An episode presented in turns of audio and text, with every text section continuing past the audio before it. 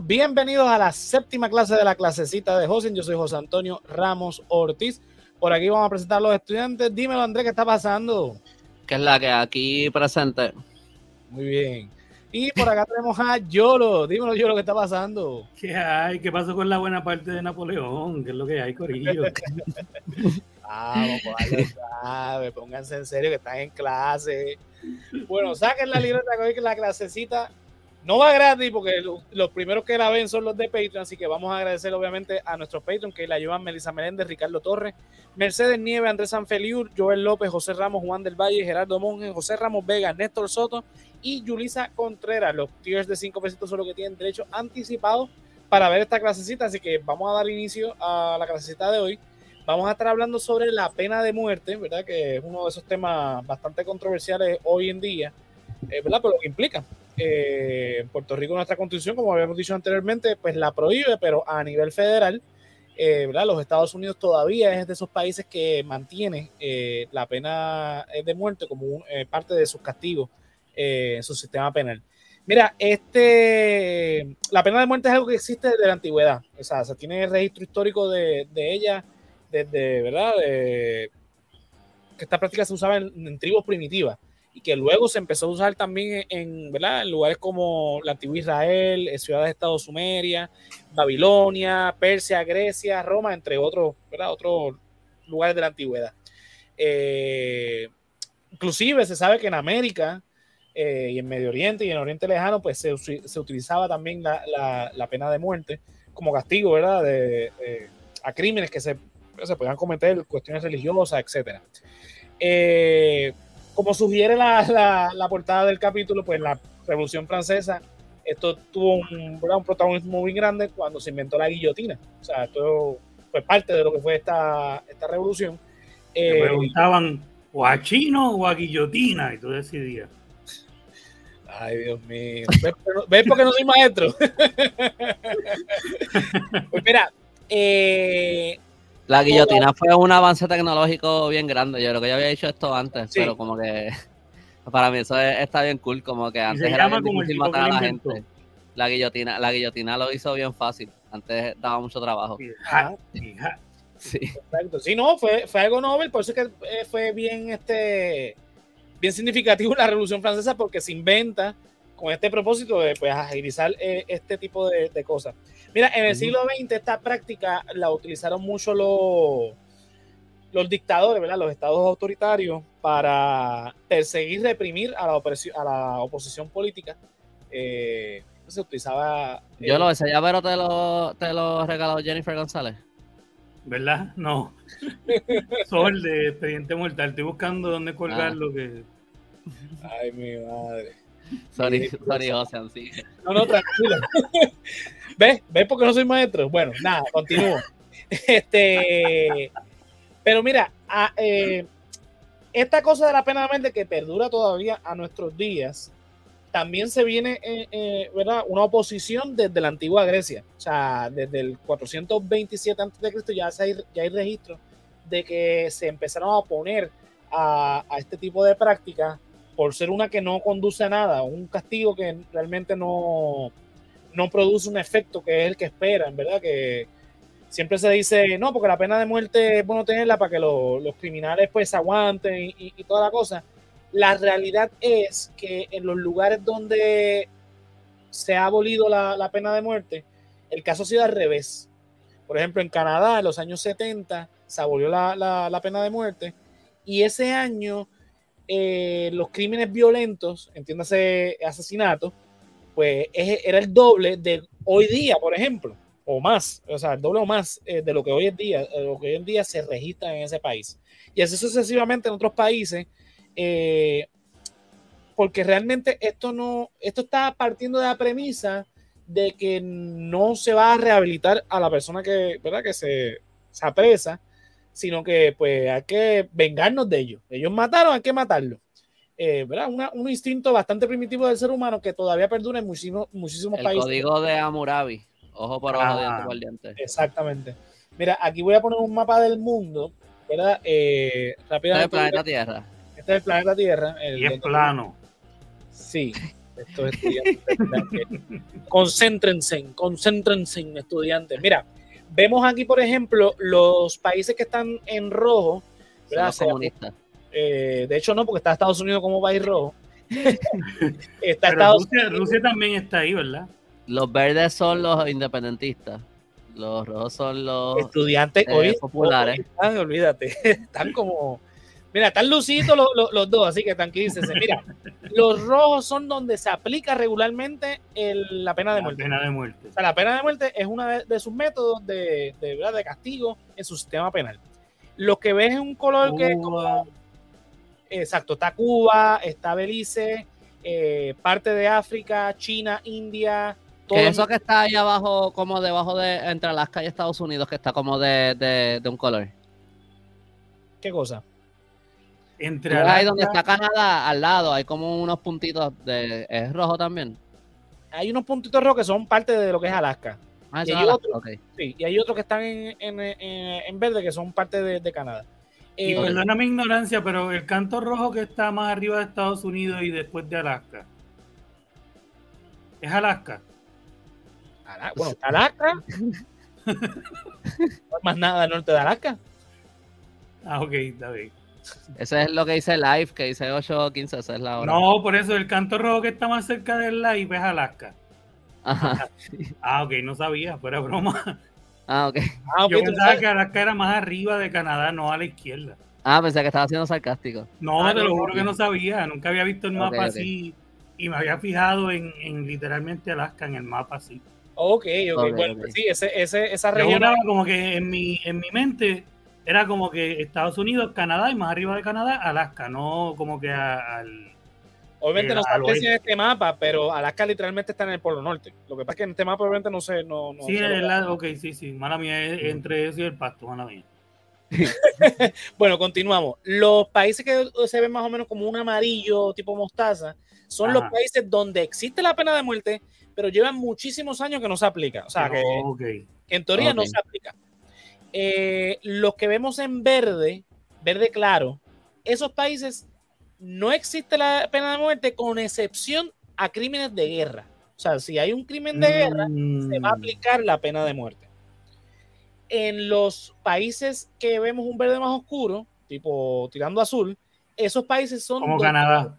Exacto, como Canadá, México, Australia, gran parte de, Madagascar, exacto, gran parte de Europa algunos países africanos, este, Jamaica, República Dominicana, Haití.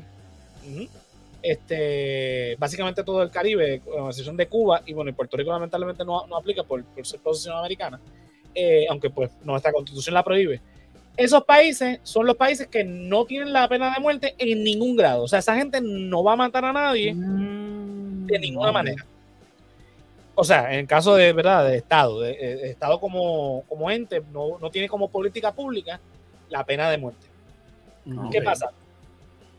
Mucha gente defiende, en Estados Unidos sobre todo, eh, la pena de muerte, ¿verdad? En casos, por ejemplo, como lo del tiroteo este que hubo en eh, una escuela en Texas, creo que fue, que lo, lo, hablamos aquí, etcétera, diferentes casos. Que si uno no, no lo analiza mucho, pues sí, hace sentido el problema es que muchos de estos países donde existe la pena de muerte y se justifica con este tipo de argumentos, vienen de países donde la violencia es bastante alta debido a otros problemas sociales que no se están eh, eh, atendiendo debidamente con el, tema de, de, Y son países donde la rehabilitación es poca o ninguna. ¿A qué me refiero con esto?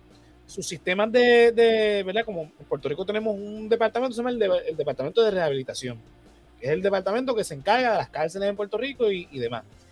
Ese departamento lamentablemente no cumple las expectativas, porque muchos de los, de los que eh, salen presos, o sea, son, son apresados y luego se liberan, son reincidentes no esto es eh, la política pública de estos de estos países no atienden de manera certera este tipo de comportamiento. O sea, muchas veces simplemente asumen que pues tuvieron más educación, no tienen una moral este, buena, son gente pobre, pues van a delinquir y eso no se van a rehabilitar nunca. Y la realidad es es otro. Si tú estas personas, muchos, hemos sabido de muchísimos casos donde cuando los meten presos, terminan siendo abogados porque estudian y, leen y, porque ese tiempo de ocio obviamente lo, lo, reinvierten en otro tipo de cosas. Aparte que si el, el, el, programa de rehabilitación es efectivo, estas personas se pueden reinsertar en la sociedad de manera productiva. Pero también está la costumbre o la cultura de rechazar a este tipo de, personas cuando tratan de reinsertarse en la, en la sociedad nuevamente. son varios problemas que no se están atendiendo debidamente. En el caso de verdad de, de, crímenes violentos, muchas veces eh, hay casos, por ejemplo, que pues, son difíciles. Un serial killer, por ejemplo, como uno, unos rayos va a rehabilitar a esta persona. Entonces el argumento de la gente viene de que, ah, pero es que sale más caro mantener un preso, ¿verdad? Alimentándole, dándole un techo, eh, dándole eh, pues lo mismo que haces con una persona que está condenada a muerte, porque no es que hoy lo condenaron a muerte y mañana lo ejecutan. es, más caro, es más cara, la, pena de muerte sale más cara que tener a un, a un prisionero de por vida en la cárcel. Es correcto, porque a este prisión, ah, no sabía eso, porque... Bueno, porque eh, entiendo que... Tener, eh, habla Andrés. Lo, entiendo por encimita, yo creo que tú vas a dar algo más profundo, pero lo, que entiendo, tengo entendido es que parte es porque desde que lo arrestan hasta que lo matan, anyway está en la cárcel.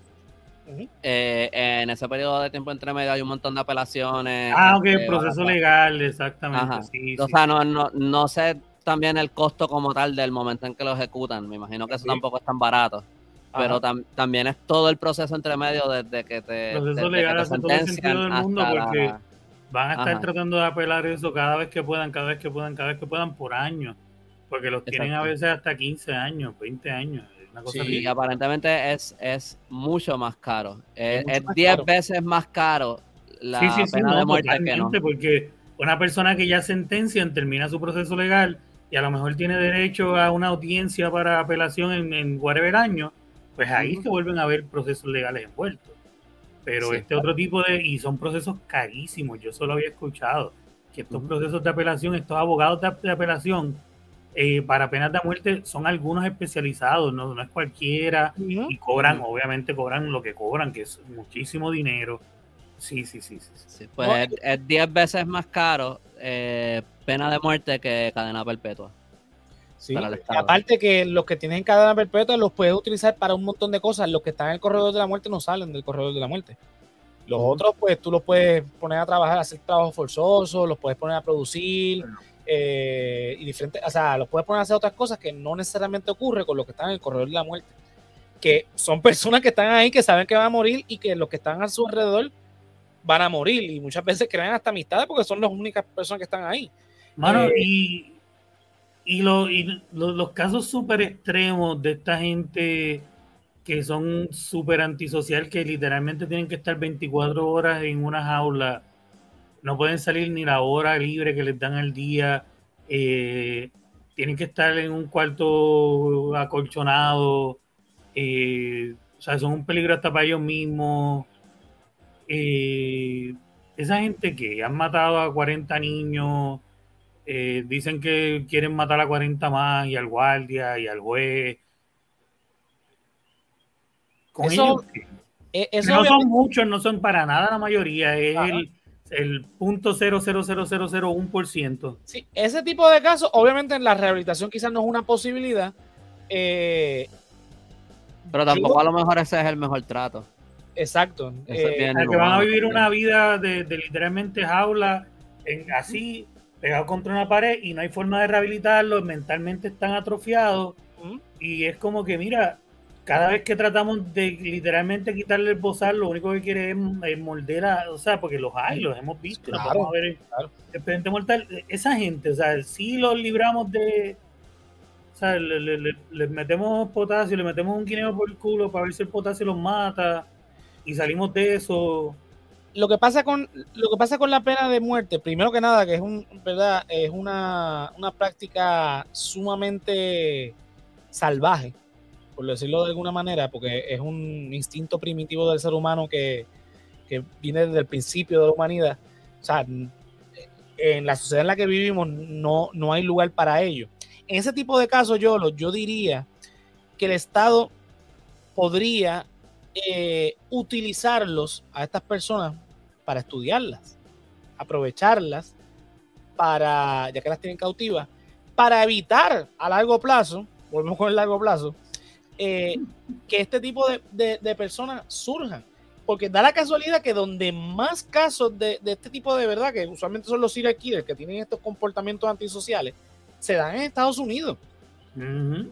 Un país que tiene la pena de muerte, un país que el índice de violencia es hombre blanco con un tipo de, de patrón en, su crecimiento, abuso sexual, eh, problemas de abandono. Hay, hay unas cosas que ya se han identificado que van de la mano con estos individuos, pero también se han identificado unas cosas en el cerebro y claro. por esa línea se podría investigar más. Claro, hay unas cuestiones químicas que yo creo que eh, deberían servir para evitar de una manera u otra que este tipo de ser humano llegue a nuestras sociedades, porque yo creo que se pueden evitar.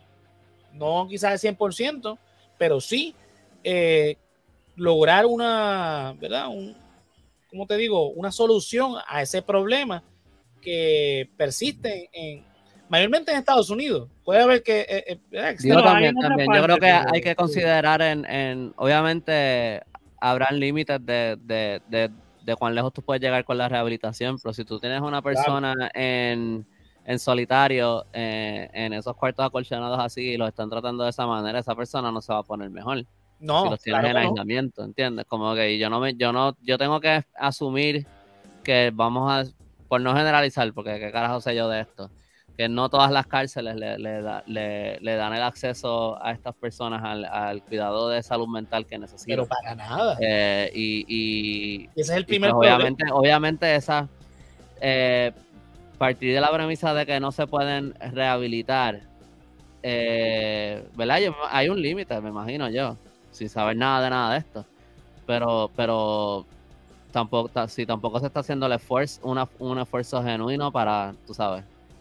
Como Lamentablemente no, mano. Yo tengo la experiencia que tengo por, por, pues, eh, familia mía que ha estado en la presa, ha entrado y salido del sistema.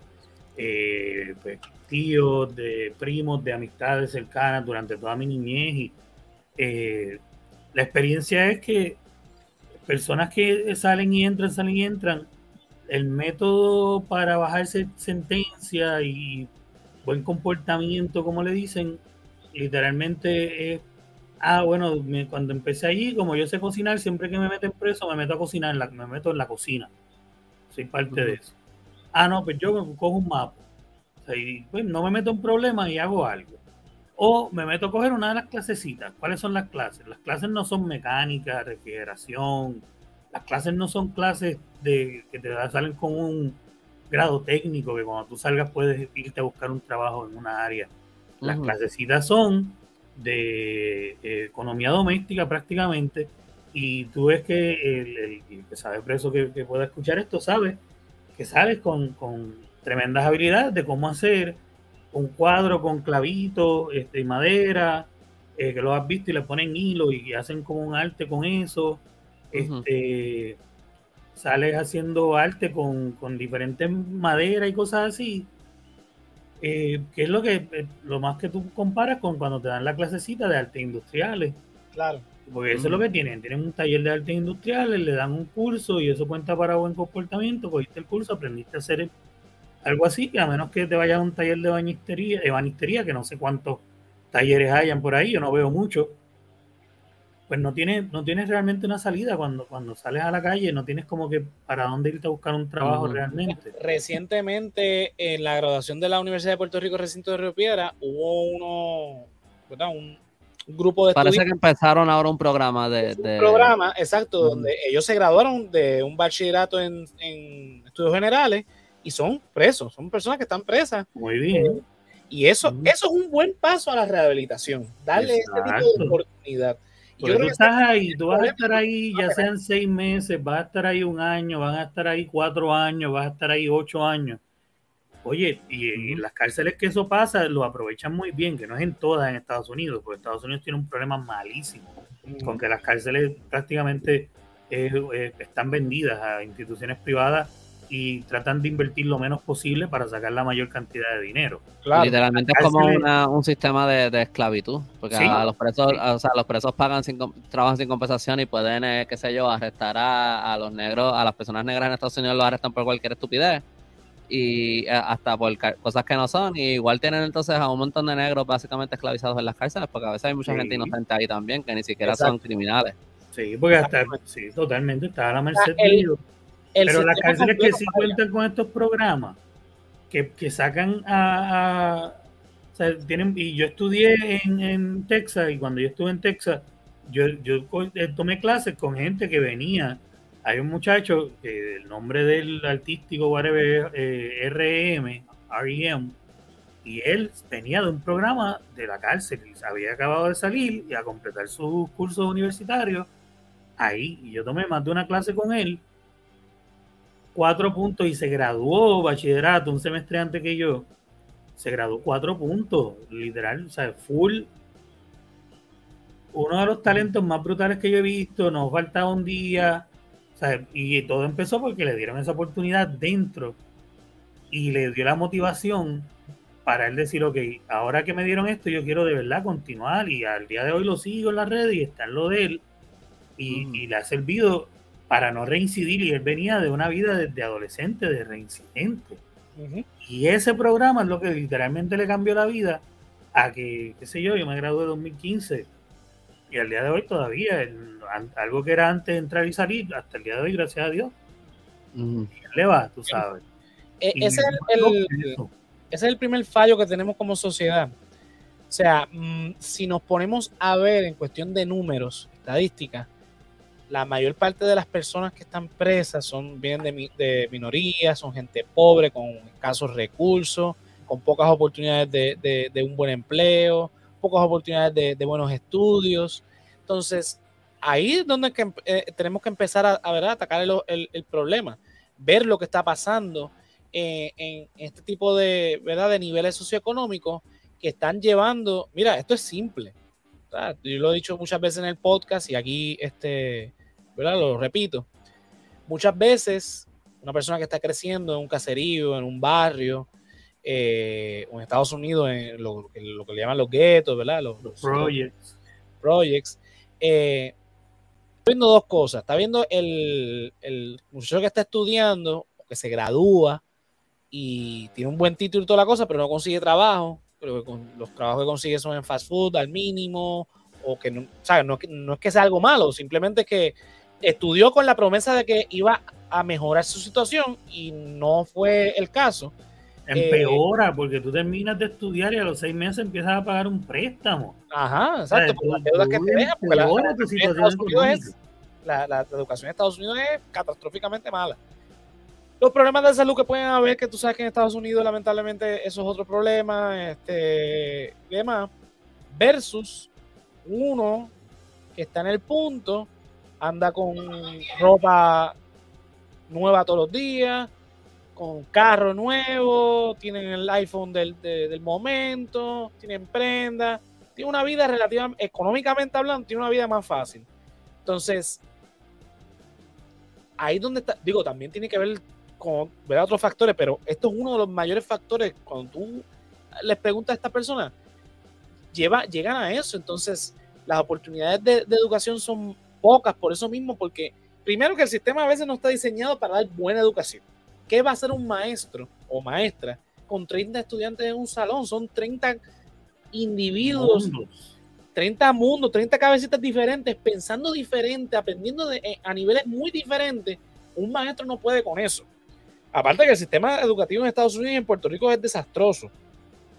Entonces, las oportunidades que tienen son pocas, eh, eh, tienen eh, ¿verdad? escasos recursos. Entonces, ven esto como la vía fácil y puede que alguno que otro caiga en esto y entre en esta vida y empieza a entrar y salir del sistema de, ¿verdad? de corrección. Y, no, y entonces el sistema también, este sistema no, no provee para una buena rehabilitación.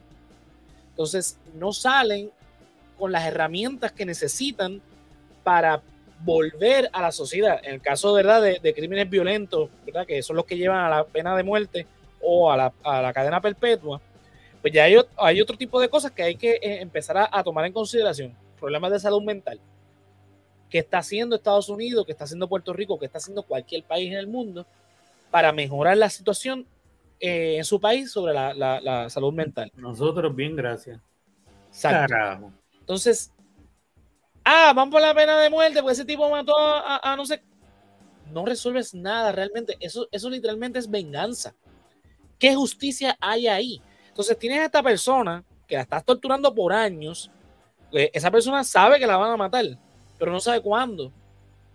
Entonces, está todos estos años, como dijiste ahorita, Yolo, 20 años en el corredor de la muerte, en una incertidumbre cabrona.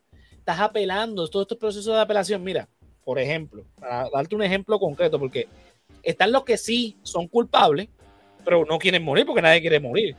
Pero también están los casos de la gente que es inocente, que sabe que es inocente. Por eso es que yo tengo reservas con lo de la pena de muerte si la pena de muerte fuese algo que solamente se le aplicara a personas con las que hay pruebas más allá de dudas razonables totalmente. Pero ha habido tantos casos que ahí se puede, puede irte a Netflix y ver los documentales con las pruebas de cómo han exonerado gente del corredor de la muerte, simplemente porque el día del interrogatorio el, detective interrogador se ensañó con este y dijo, este va a ser, este, es mi, este es mi asesino y ya, yo voy a seguir aquí 18 horas dándole hasta que él diga que es. Cuando yo te voy a dar un ejemplo concreto. Este documental que lo pueden conseguir en YouTube se llama Juan Meléndez 6446. Es un, es un, un caso de un puertorriqueño en Florida eh, que fue acusado eh, de un asesinato de un beautician eh, un asesinato horrible. En el documental presentan la, la, la, escena donde había sangre por todos lados en el beauty. Eh, la cosa es que él está casi 18 años en el corredor de la muerte. Todo porque en el juicio original no presentaron una transcripción de la, persona que confesó haber matado a ese beautician. Por eso es que la pena de muerte y yo no estamos como que ahí porque cualquiera puede caer ahí simplemente por un error técnico, porque alguien se ensañó, porque alguien no quiso hacer su trabajo y dijo, mira, es conveniente, porque el fiscal de distrito necesitaba cerrar el caso por presión pública, por su carrera política, por cosas que no tienen que ver ni con la víctima ni con la familia. Entonces, el caso eh, específico de Juan Meléndez en el documental, lo pueden conseguir así mismo en YouTube, Juan Meléndez 6446 eh, excelentísimo. El abogado eh, afirma que el caso de Juan tuvo que ver con el hecho de que era puertorriqueño, o sea, que era latino, era una minoría, era pobre, era como que el tipo no sabía hablar mucho inglés en ese momento, él aprendió en el corredor de la muerte a hablar, escribir y leer inglés, lo dice en el hmm. documental. Eh, entonces, él, él explica, ¿verdad? Este Juan, que él tenía que ver todos los días a gente morir, sean inocentes o culpables. Y él lo que decía, mira, los que eran culpables, estaban, eh, el Estado estaba asesinando a una persona que no era la misma que cuando cometió el crimen. O sea que hasta 18 años después nadie es la misma persona. Por lo tanto, tuvo un tiempo de, para reflexionar. So que mm, el problema es que no le estamos dando la suficiente atención a la rehabilitación. Hay casos específicos, ¿verdad? Eh, muy, ¿verdad? Lo que, lo que estábamos mencionando, los serial que son la minoría, ¿verdad? De, de, de, casos, pero que tienen unos atenuantes diferentes. Pues ese tipo de casos habría que examinarlo de una manera distinta. Pero en, el, en, el, lo que es la mayoría, el caso de Estados Unidos, ¿verdad? Que son este tipo de, por ejemplo, aquí yo creo que todos hemos visto Green Mile de Tom Hanks. Eso está basado, Andrés, tremenda película la, la deberías ver. La eh, veo después de la ley de Roder. eh, bueno. Yo de verdad voy a ver la, la ley de Roder, ya que está en Netflix, la voy a ver. Pues nada, el, el caso, yo creo que Green Man también está en Netflix. Es una película del 2001, 2002. Es bien buena. Eh, creo que ganó Oscar y todo. Eh, Tom Hanks hace de un guardia penal que está en el corredor de la muerte y está este, este caso donde llega este muchacho, obviamente lo exageran en la película, pero en la, historia real creo que tenía 17 años o menos. Era un negro que había sido eh, acusado de, asesinar a dos, nenas, de haber violado y asesinado a dos nenas eh, blancas, eh, y lo condenan por esos crímenes. Y años después, fracatán de años después de que lo matan, es que se sabe que él es inocente. Y así hay un montón de casos en Estados Unidos sobre esto porque el sistema es súper imperfecto en cualquier caso. El abogado, por ejemplo, del documental de Juan Vélez dice, de Meléndez, perdón, dice, si el gobierno no sabe ni siquiera este, eh, eh, recaudar bien los fondos, los impuestos y no sabe hacer bien las cosas, imagínate en este tipo de casos, ¿qué vas a ver? O sea, es, es un sistema totalmente imperfecto. Si nos vamos a otros países como China, por ejemplo, donde ni siquiera los números se saben porque es secreto de Estado, que de hecho Amnistía Internacional eh, alega que el, China es el lugar donde más, eh, más personas ejecutan. Lo que pasa es que obviamente los números no se saben, pero bajo su estimado de las investigaciones que ellos han hecho, pues entienden que es el país que donde más personas ejecutan. ¿Qué pasa? Muchas de esas ejecuciones tienen que ver con cuestiones de oposición política. Personas que están ahí por cuestiones, son presos políticos. Son asesinados políticos. Exacto, por, por de alguna manera. Eh, es como si, ¿verdad? Los presos políticos aquí de Puerto Rico, tipo Oscar López, el mismo Pedro Albizu Campo y, demás, lo hubiesen. Bueno, Albizu básicamente. Albizu lo, mataron. lo que pasa, es que no. este. Cero Maravilla. Lo, ejecutaron, ¿no? No fue que lo, lo, No fue bajo pena de muerte, pero. Esto que ah, no, pero que fueron matanzas políticas. lo que ah, claro, sí, totalmente. no fue pena de muerte, pero pero es como si lo hubiesen condenado a la pena de muerte a todos estos individuos. Muchos de ellos, pues, están bien, están vivos, salieron, pero otros no. Pero en el caso de China son directamente así. Y así un montón de otros países. Hay países donde, por el mero hecho de tú ser homosexual, te matan. O sea, el Estado, no, no la gente, sino de que te arrestan, te pasan por un juicio y te condenan a muerte por el hecho de tú ser homosexual. O sea, a ese punto hay algunos países eh, en donde llega esto. En Estados Unidos, pues, pues, son crímenes violentos, hasta cierto punto, entre comillas, son justificables, que se Yo no lo justifico de ninguna manera. Eh, pero en otros, países se van a esos extremos. Eh, y entonces ahí, ese es el problema con la pena de muerte. Primero que nada, obviamente es un, un tema bastante Estamos hablando de una práctica primitiva, salvaje, de la antigüedad, que todavía en el siglo XXI seguimos practicando. Tiene obviamente sus imperfecciones, como el caso de, ¿verdad? Que, estaba hablando de Juan Meléndez, y así un montón de casos más. Muchísimo. Donde Juan Meléndez tuvo la dicha de que en su última oportunidad, en el 2000, de presentar el caso, descubrieron esa transcripción y pudo salir libre. Pero hay otros que llegaron a la ejecución y después de la ejecución aceptan entonces hacer pruebas de ADN o consiguen otra evidencia y bla, bla. Ah, mira, era inocente. Ya lo mataste. Perdió tantos años de su vida el de la muerte. Perdió su vida literalmente para después o sea, no, y ahora mismo este caso que tú traes ahí, 18, 19 años de la vida perdido, 18 años perdidos.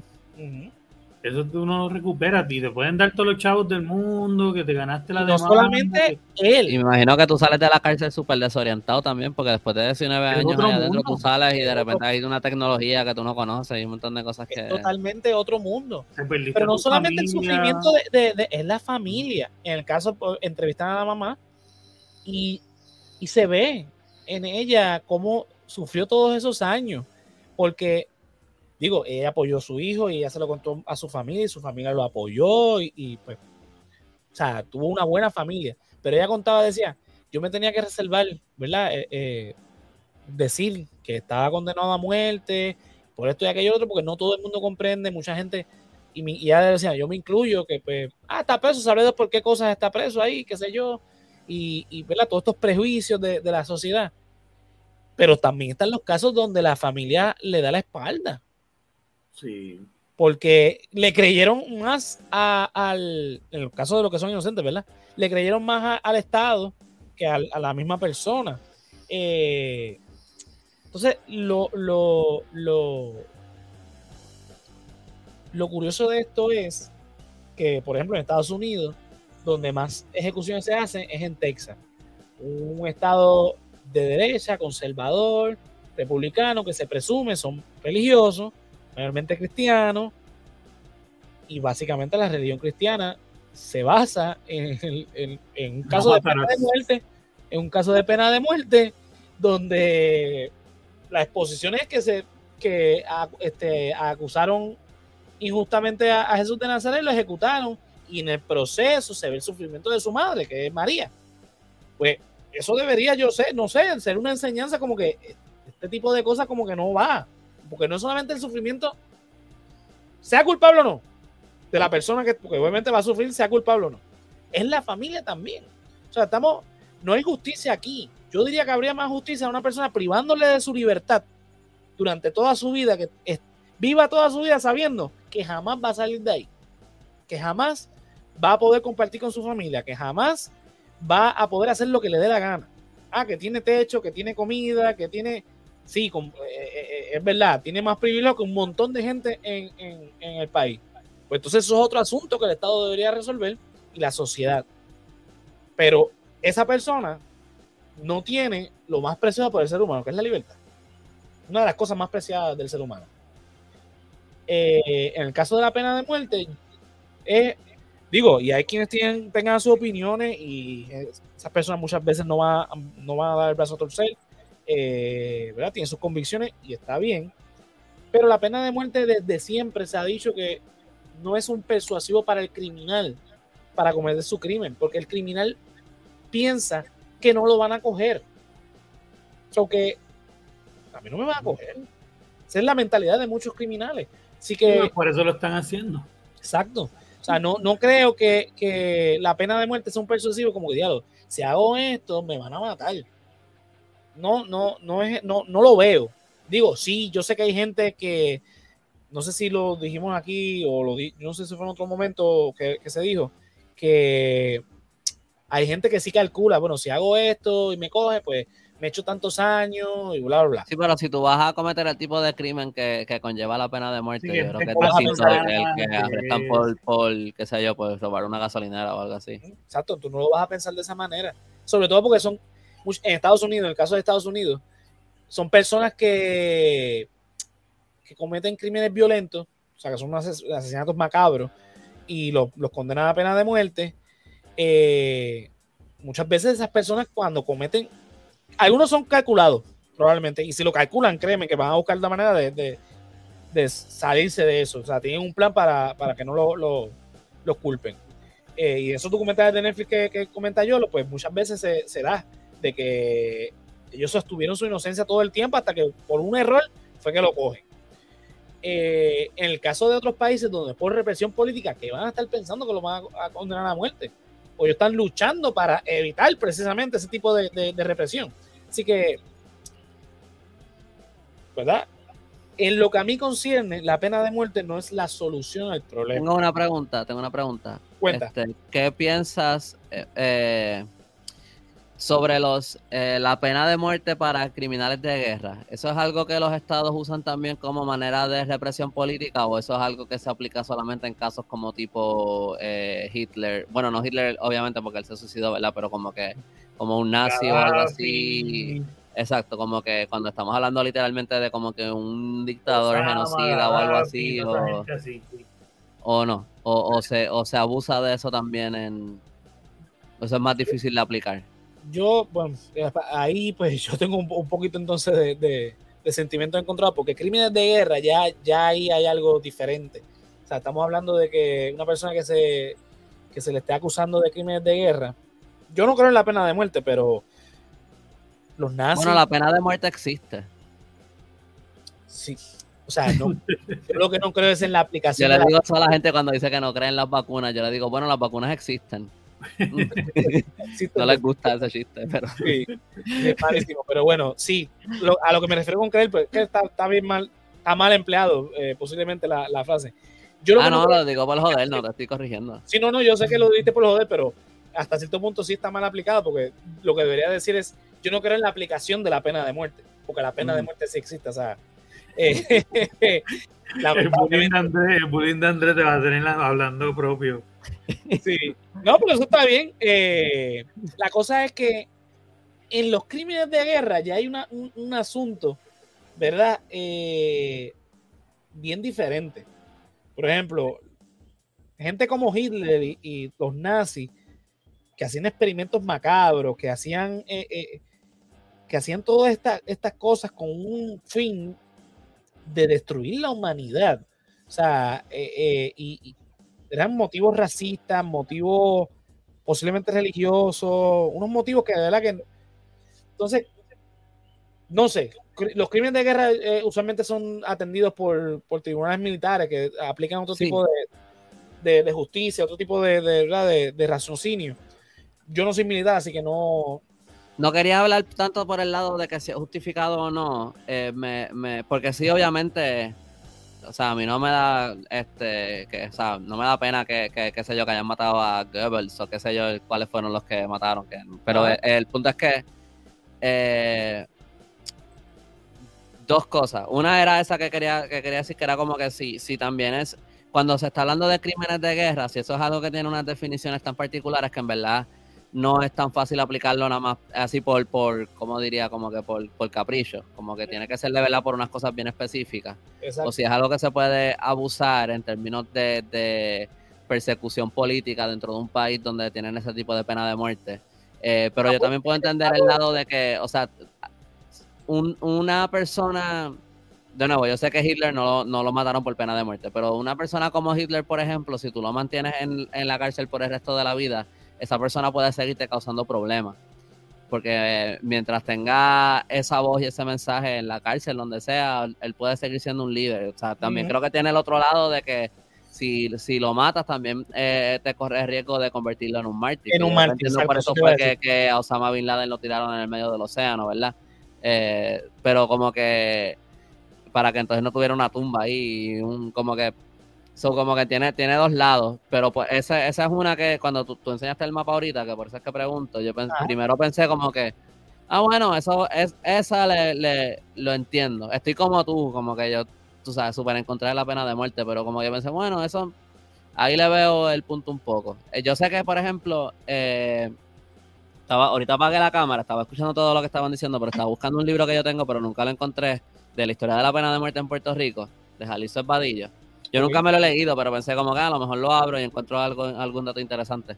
Pero yo sé que, por ejemplo, bajo España que había pena de muerte, ¿verdad? Este, había fusilación, en, por lo menos en el siglo XVI te quemaban en la hoguera bajo la Inquisición. Este, Había una cosa que se llamaba el garrote, que te enterraban como una cosa por... Era como un tornillo o algo así, que te enterraban como por el cuello. Este, pero como que ponle a, a Cofresí, a un montón de piratas los, los mataban eh, mediante la pena de muerte, ¿verdad? Los lo, fusilaban.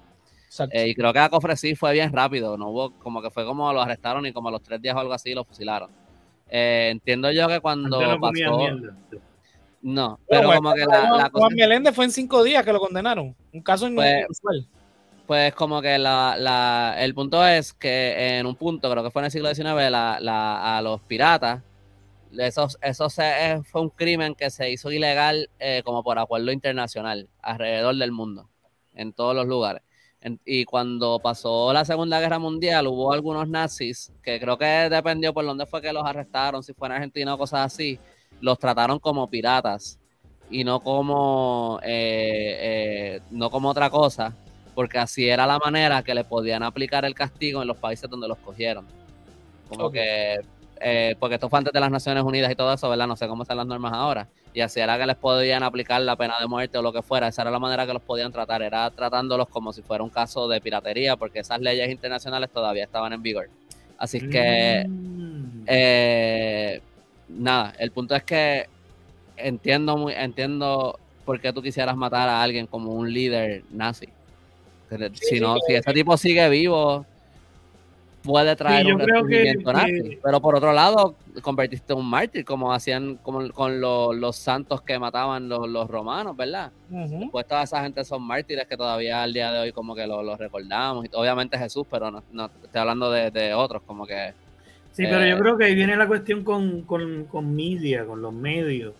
la maquinaria de los medios ahora ayuda mucho a quien está a cargo a pintar a quien ellos quieren como ellos quieren. Eh, obviamente hay gente que seguía a Osama, que todavía ve a Osama como, como su líder, whatever, eh, pero es una minoría. Versus en aquellos tiempos que era más fácil para una comunidad seguir a un líder eh, y, esconderse. Y ser, ahora pues el mensaje que se lleva a nivel masivo es otro y pues es más fácil que el resto de la comunidad te persiga y tú quieras quitarte. Pero para los, ¿verdad? los seguidores de, en el caso de Osama, que ya que lo mencionan, pues se convirtió en un mártir para su causa. Sí, sí, sí, no, no sé hasta qué punto eso ayudó a que la causa se creciera o decreciera. Este... Bueno, pero Al, Qaeda volvió a tomar a Afganistán. Ajá. Así que el problema eh, no, no, quedó muy resuelto que digamos con que exacto. a Osama. Eh, sí, porque eh, volvemos a lo mismo. La pena de muerte quizás está justificada con este tipo de, cosas, de la, ¿verdad? crímenes de guerra, etcétera, terrorismo. Es que también yo creo que en este caso. Aunque también, fíjate, Osama no es un no, no, no es por crimen de guerra, porque a él lo mataron en una redada, no hubo un tribunal. Sí, no, no hubo una... ejecución, este... Sí, fue como que dentro de la intervención, fue una casualidad, como ellos dicen. Sí. Este, pero, en el caso que, que, hubiese sido en un tribunal y lo hubiesen condenado a pena de muerte. Como a Hussein. Como a Hussein. Ahí, sí hubiese sido un mártir. que sí, yo, eso también yo a mencionar ahorita. Yo creo que la CIA de antemano determina quién va a sobrevivir qué redada. Como que no, este tipo muere en la redada casualmente. Porque si pasa por el proceso va a convertirse en un mal. este tipo casualmente se va a comer una bala. Esa es la que hay. Este, Ajá, pero lo que quería decirle eh, con relación a lo de como gente como Gaddafi y, esa gente cuando ellos tienen el control, ellos son su propio gobierno, son dictadores, whatever, y ellos obviamente dicen, ah, aquí hay pena de muerte y matan a todos sus enemigos, todos sus detractores. Y yo creo que por eso la comunidad, o sea, el resto del mundo, la ONU, whatever, tiene que tener estos tratados donde dice, ok, tenemos que tener pena de muerte para esta gente, para que ellos sepan que cuando se trepen ahí, por más que ellos manden en su país, en algún momento van a tener que pagar. o lo cogen suave con su gente, o en algún momento, pues los Pinochet de la vida, saben que van a pasar por aquí y los vamos a clavar.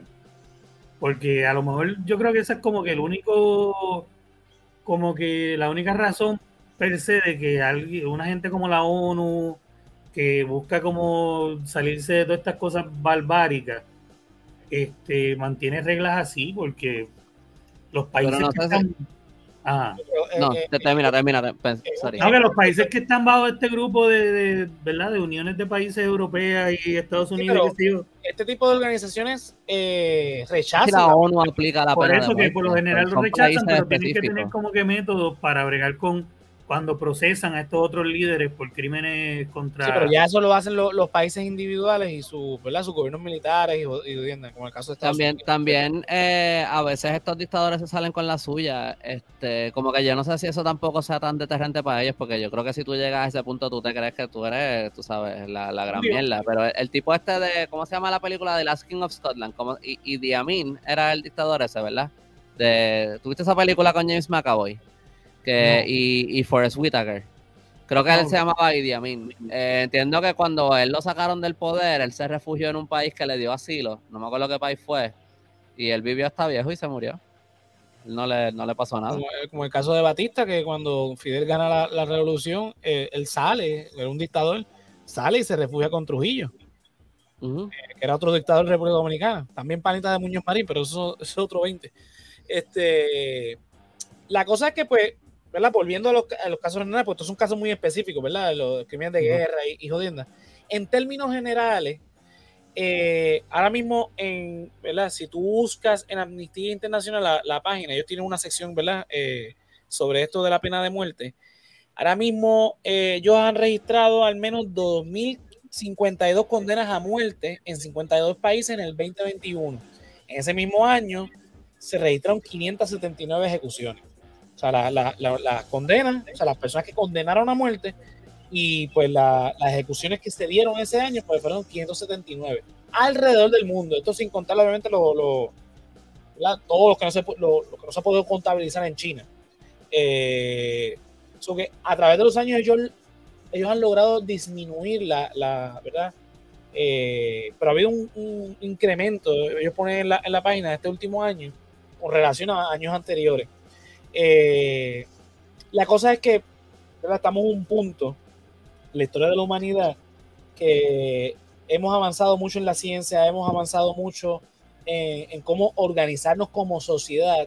Eh, y todavía seguimos teniendo estas prácticas de, no es ni tan siquiera del pasado, de la antigüedad, de los años de la huácara, como dicen los, los, aquí en Puerto Rico.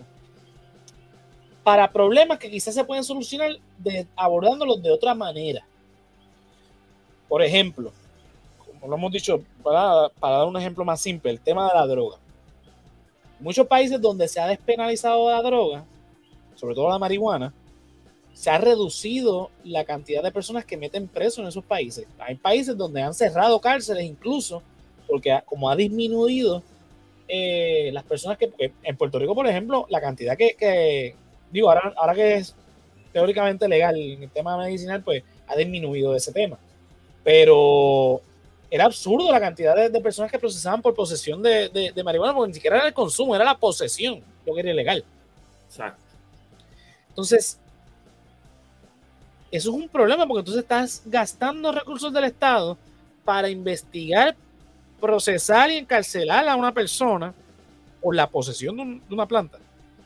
Entonces, el otro extremo, donde tienes que, donde tienes esta persona que por X o Y razón que no se justifica, porque no, nunca se va a justificar el que un ser humano mate a otro ser humano. Eso está más que claro. Pero estás arrestando a esta persona, la condenas a muerte, entonces como dice Andrés, gastan más condenando la muerte que manteniéndolo vivo toda la vida y pues hacer dos cosas, aprovechar a ese ser humano para hacer ciertas cosas y rehabilitarlo para reinsertarlo a la sociedad para que sea productivo. Obviamente tiene que pasar un tiempo en la cárcel porque tiene que pagar por el crimen que hizo. Obviamente hay quienes van a argumentar que lo la mejor manera de pagar es matándolo. Pero volvemos a lo mismo, eso no es justicia, entonces eso es venganza. Y lo que tenemos es un sistema de justicia, ¿no? Lo que queremos es justicia. Y lo que queremos es, a, la larga, evitar y reducir las muertes violentas, o sea, las muertes por asesinato.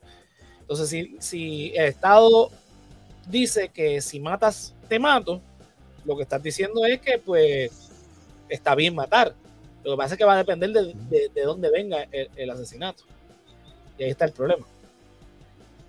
Yo, yo soy de los que opino que esta práctica no se, no se debe seguir dando en el mundo. Doy gracias a, verdad que en Puerto Rico desde los años 30 no se practica la, la pena de muerte. Nuestra constitución expresamente la prohíbe y que cada vez que Fiscalía Federal intente en Puerto Rico buscar un caso donde se aplique la pena de muerte, el jurado puertorriqueño, aunque dividido, eh, logra descartar la, opción de la pena de muerte. Porque... Yo por las razones que dije antes de que lamentablemente tenemos un sistema que no es infalible, por esa razón es que no, no estoy de acuerdo con la pena de muerte pero entiendo que hay casos que, como te digo, no son para nada la mayoría ni están cerca de ser un número significante, pero hay casos donde sí se podría explorar eh, acabar con una vida cuando esa vida va, a tener literalmente 30, 40, lo que sea que sea su vida natural eh, de sufrimiento prácticamente. Ya, ahí, yo, lo que haría es que exploraría alternativas para evitar o mejorar o también, eh, ¿verdad? Porque tú pones un punto de sufrimiento, porque son personas que quizás tengan condiciones mentales que, que lo lleven a eso. No se justifica, obviamente, pero. Pero digo que sería una cosa de caso a caso, o sea, no es una de tíralos ahí a. Eso hay que explorarlo. Y por ejemplo, en ese caso, yo diría que, que, inclusive la eutanasia debe ser una, una, opción. Porque, y, y, algo que no que, que, en Puerto Rico es ilegal y en muchos países es ilegal porque el, no, el suicidio es algo moralmente reprochable. Es que debemos dejar de estar argumentando por temas moralistas, porque en este caso, por ejemplo, Texas, que es uno de los estados que apoya eh, prohibir el aborto es uno de los, de los estados que también apoya la pena de muerte. Entonces, ¿dónde está la moral ahí? Porque... No puedes, sí, exacto, no puedes matar un feto, pero puedes matar un adulto. Viste, pero yo, yo pienso... No tiene, y no, o sea, no, no, no tiene eh, dentro de la, los conceptos religiosos de ellos, no hay perdón ahí. O sea, no lo puedes perdonar. Yo, pero yo creo que eh, y no, no, no, este, como digo, no quiero formar un debate muy grande, pero este, yo no, yo no sé si este decir eso de que ah, no debe ser un tema moralista o algo así, yo no sé si eso es tan correcto decir, porque al final del día yo pienso que nosotros también estamos eh, partiendo con, con, un juicio moral. Lo que pasa es que es nuestra moral. O sea, yo pienso que cualquier lado de esto al final del día es algo moral. Es, que nosotros pensamos que es lo más correcto que es lo más moralmente correcto. Cuando, yo me, cuando hago yo referencia, ¿verdad? A lo moral, eh, estoy hablando estrictamente de las cuestiones religiosas. Ok, eh, Pues política se hace una distinción entre lo ético y lo moral. Lo moral es la cuestión religiosa, lo ético es lo que es correcto. Ok, ok. No, porque lo que quería decir es que a veces tú puedes poner todo el argumento científico y todo el argumento económico y lo que sea, pero al final del día yo pienso que el, uno donde uno cae en el punto es más por lo que tú piensas que es lo correcto. Ajá. ¿Entiendes? Como que en, mi caso, o sea, me parece que los números, por lo menos en, términos de lo económico, pues parecen apoyar que es mejor no, no llevar a la pena de muerte, ¿verdad? Este, pero aunque ese no fuera el caso, yo estaría en contra, porque yo pienso, y, esto es lo que lo, creo que esto es básicamente lo que tú dijiste, José, como que yo, yo pienso que un líder debe poner un ejemplo siempre. Y yo pienso que si el gobierno está poniendo el ejemplo de que puedes matar a alguien eh, a base de su comportamiento pasado, como que entonces tú le estás diciendo a la gente que puede hacerlo. Exacto. Como que yo pienso que eso es un mal ejemplo. O sea, y, pues preso para mí, como que yo digo, cueste lo que cueste lo que cueste, yo pienso que eh, por mí eh, pienso que lo más correcto es que el Estado no mate a gente. E, ese es como que mi, mi, ¿verdad? mi punto en eso, pero de nuevo, también digo eso de, quería hacer, eh, eh, bueno, ya tú me corregiste porque es que se dice moral, pero como que si lo estiramos entonces a otras cosas como la, eutanasia o el aborto, pues entonces son otro tipo de argumentos, ¿entiendes? Eso puede ser que decía que yo creo que, que como que Sí, es la cuestión de la al final estado, más que nada. Exacto, pero como lo que quería decir es que igual al final del día con esas cosas uno cae en el lado del argumento que tú que uno piensa que es el correcto, que es el más humano, que es el, tú sabes, eso como que no, eso era lo que Sí, sí, no, no, no y, y está bien porque es verdad, muchas personas eh, van a, tomar esto como que sí, no, pero es que él es un tipo malo, ella es una tipa mala y pues ella no va a cambiar, o él no va a cambiar, así que hay que matarlo. Eh, bueno, un raciocinio bien, bien corto, bien, pero eh, ¿verdad? es su opinión y, es lo que es, pero basándonos ¿verdad? en lo que es estrictamente, ¿verdad? apartándonos de lo que es moral, lo ético, lo que es correcto, lo que no, si nos vamos a los números la realidad es que la pena de muerte no implica bajar la criminalidad, porque inclusive los números de amnistía, lo pueden buscar en la página este, en internet, eh, es que donde está la pena de muerte, la incidencia criminal es alta y donde no, pues ha bajado desde que se, eh, se abolió la, pena de muerte. Eh, no es un disuasivo para los criminales, sigue siendo un acto barbárico, por más que sea la inyección letal, porque mm, no es que muera el momento, pasa un proceso de, dolor hasta que llega la muerte y tú estás no, ¿qué espera? ¿Qué más tortura que tú esperas? Mira, por ejemplo, el caso de, Juan Meléndez, estuvo aquí lo dice en la portada, tuvo 17 años, 8 meses y un día en el corredor de la muerte. Él tuvo la dicha de que se logró probar su inocencia y salir. Pero imaginemos que ese es el caso de que ese día, ¿verdad? De los, de los 7 años, 8 meses y un día, ese fue el día que le tocó morir. O sea, tuvo todo ese tiempo esperando a que lo mataran. como el caso de un montón de gente más, inocente y no inocente, porque hay muchos, ¿verdad? Que, pero volvemos a lo mismo. ¿Por qué no damos más prioridad a la rehabilitación? Y mejor que eso, construimos una sociedad donde nadie tenga que delinquir. Digo, siempre van a haber este, los que, ¿verdad? Los que van a, cometer asesinatos, los que van eso siempre va a ocurrir, pero podemos disminuir y esos que cometen esos delitos, llevarlos a rehabilitar, que cumplan una condena, obviamente, para que paguen por el crimen hecho en la sociedad. Pero que en ese proceso de, pagar por ese crimen, deberían tener la oportunidad de rehabilitarse y poder corregir ¿verdad? su rumbo en la vida. Por eso que se llama Departamento de Corrección y Rehabilitación. Pero no está pasando nada de eso. Por lo menos en Puerto Rico no está pasando. En Estados Unidos tampoco.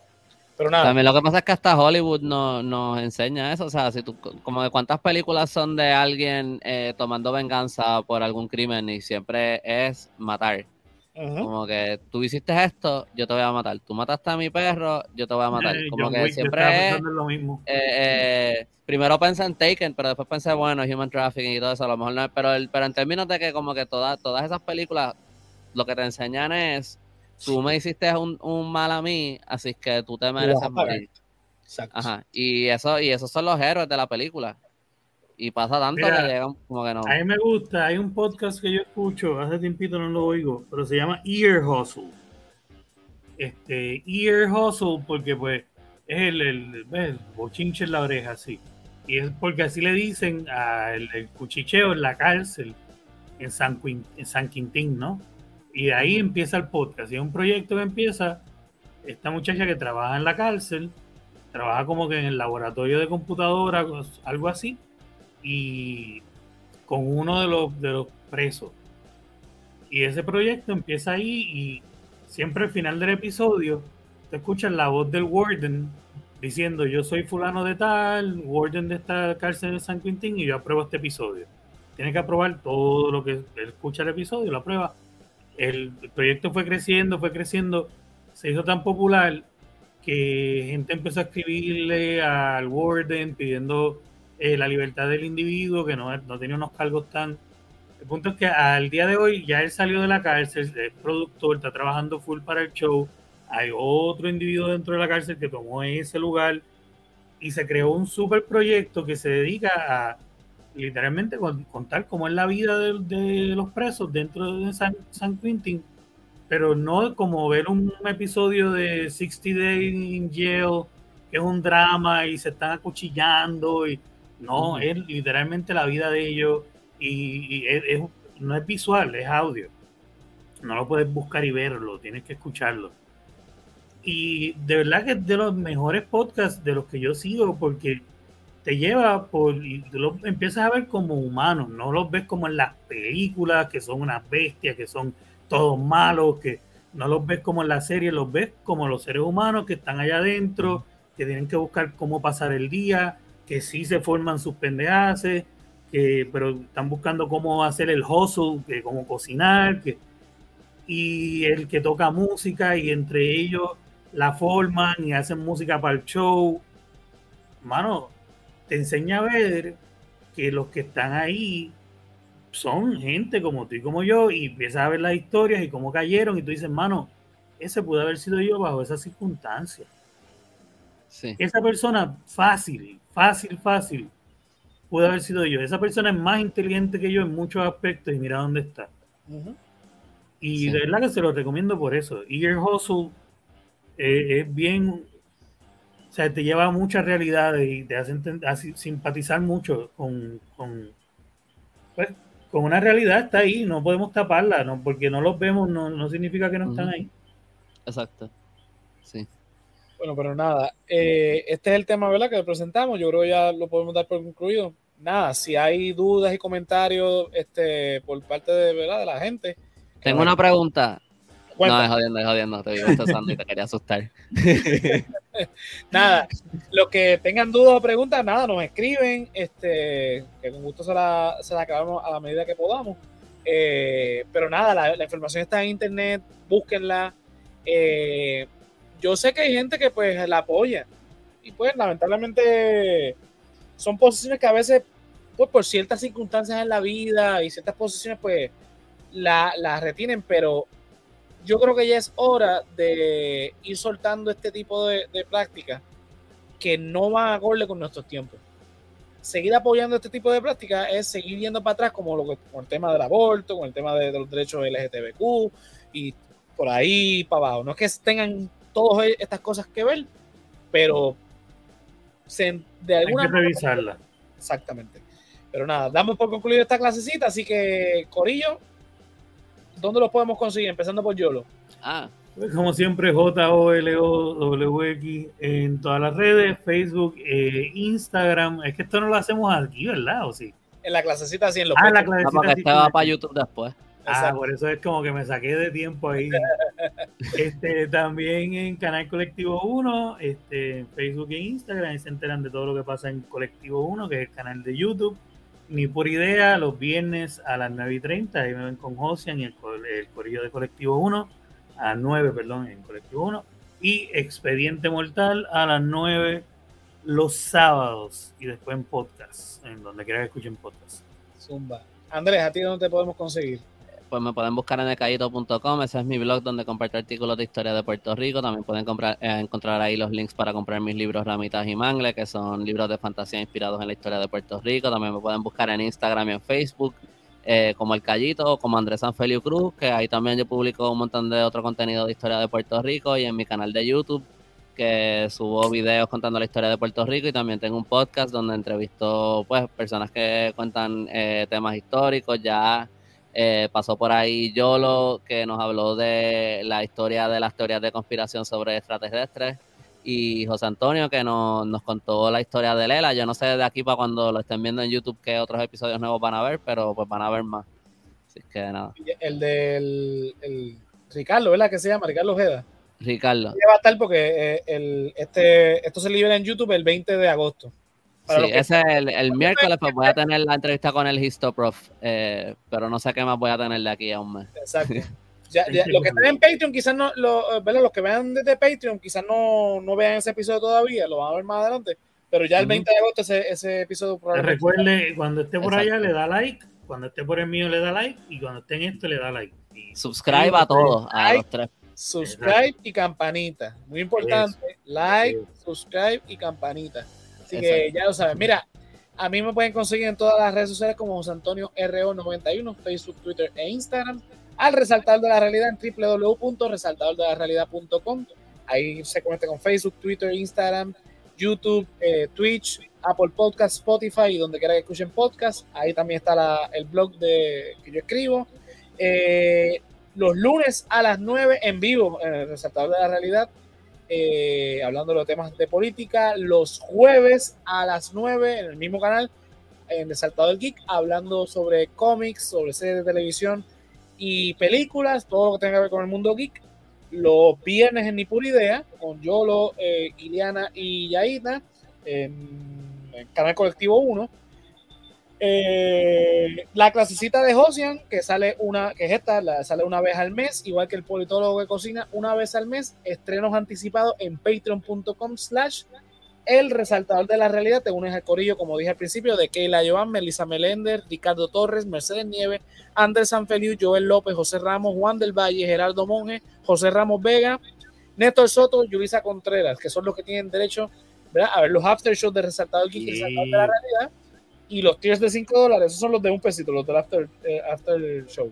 Los de 5 pesitos, derechos anticipados, entonces, digo, derechos de estreno anticipado del politólogo de cocina y la clasecita de Josian. Así que, nada, si no nos puede apoyar de esa manera, www.elresaltadordelarealidad.com, clicas en tienda y te consigue artículos con los diseños del hombre lobo, el callito y este servidor. Mira, tenemos este t-shirts, mousepad, gorras, stickers, taza, hay de todo un poco Así que nada, pasen por ahí y nos apoyan para seguir eh, creando contenido de, contenido de calidad para ustedes y seguir haciendo todo esto, ¿verdad? Lo de la política, lo de historia, lo de este, cocina, lo de la casita y todas las audiencias. Así que nada, Corillo, esto es, ¿verdad? Ya que estamos en la clasecita, nos vemos entonces el próximo mes. Bye. Bye.